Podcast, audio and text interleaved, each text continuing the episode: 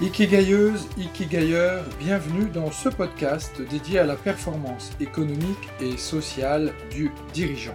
Je m'appelle Pierre Cocheteux, je suis Ikikai Business Coach et ma mission est d'aider un maximum d'entrepreneurs surbookés, débordés ou stressés à diviser leur temps de travail par deux tout en multipliant leur performance économique par 10.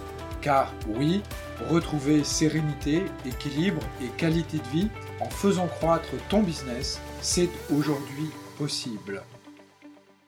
Bienvenue à toi, Ikigayer Stratège, dans ce nouvel épisode de mon podcast dédié aux dirigeants ambitieux et bienveillants qui souhaitent développer un business qui soit au service de leur plan de vie.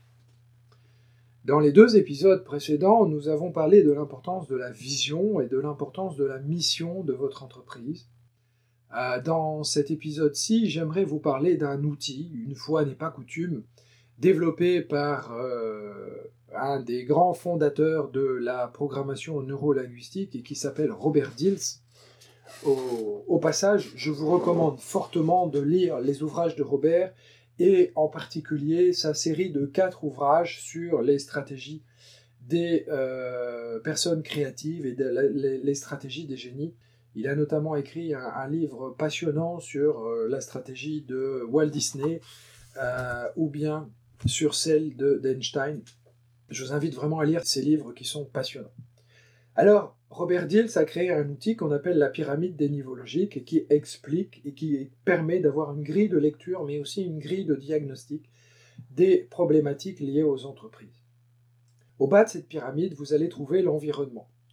Nous sommes des êtres humains, nous sommes des êtres incarnés, nous sommes des êtres de chair et de sang, nous ne vivons pas dans le monde de la spiritualité, nous ne sommes pas de purs esprits, nous vivons dans un environnement matériel, et cet environnement constitue le premier niveau d'interaction que nous avons avec le monde. Notre environnement, c'est à la fois notre environnement physique, l'espace que nous habitons, la ville que nous habitons, le pays que nous habitons, mais aussi l'environnement physiologique et psychologique. Notre environnement physiologique, c'est notre ADN, la, structure de notre corps que nous avons euh, hérité de nos ancêtres, et puis l'environnement psychologique, ce sont les individus que nous rencontrons, que nous croisons au cours de notre vie. Eh bien, cet environnement a un impact important sur l'ensemble des niveaux suivants. Le deuxième niveau de Robert Dill, c'est celui des comportements. Dans l'environnement dans lequel nous habitons, nous faisons, nous réalisons des choses. Le niveau du comportement, c'est le niveau du faire.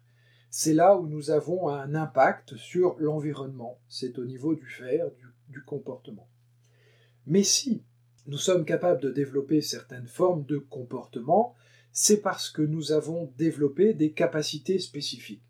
Si j'ai été en capacité de réaliser et d'écrire un certain nombre de livres, l'écriture des livres fait partie du niveau du comportement, c'est parce que j'ai développé des capacités, des capacités d'expression en langue française et des capacités euh, d'expression à l'écrit, notamment en tapant à la machine par exemple et en tapant sur un clavier d'un ordinateur ce qui m'a permis d'exprimer avec des mots les idées que j'avais dans la tête et de les organiser de manière crédible. Donc, les comportements que nous avons sont directement corrélés aux capacités que nous avons développées. Les mêmes capacités sont, elles, directement corrélées à nos émotions et à nos croyances et à nos valeurs. Euh, si j'ai développé la capacité euh, de, développer des écrits et d'écrire des livres, c'est parce que j'ai la croyance que transmettre mon, savoir est quelque chose d'important et que ça peut aider un maximum de personnes. Euh, c'est parce que pour moi, la transmission est une valeur importante. Et c'est parce qu'au niveau émotionnel, eh j'ai envie de faire plaisir à un maximum de mes clients et à un maximum de personnes à travers le monde. Et ces valeurs, ces, émotions et ces croyances que je développe sont directement corrélées à mon identité, c'est-à-dire à qui je suis. mon identité est quelque chose d'unique. Vous voyez que le niveau de l'identité se trouve largement au-dessus du niveau du faire. Voilà pourquoi euh, l'identité, l'être ne peut pas être égal au faire, et pour moi l'être est prioritaire au faire. Euh, l'avoir étant la conséquence dans l'environnement de, euh, de qui je suis et de ce que je fais. Donc on retrouve bien les trois niveaux dont je vous parle régulièrement dans mes coachings et dans mes interventions. D'abord être, ensuite faire, et l'avoir étant la conséquence de, ces trois choses. Et puis Robert Dills parle de quelque chose qui est plus important que nous. Euh, il, parle de la notion de système. Nous sommes des êtres humains interconnectés les uns avec les autres. Nous appartenons à quelque chose de plus grand. On peut mettre dans cette sphère de, des systèmes euh, eh bien, la notion de spiritualité ou la notion d'interconnexion les uns avec les autres.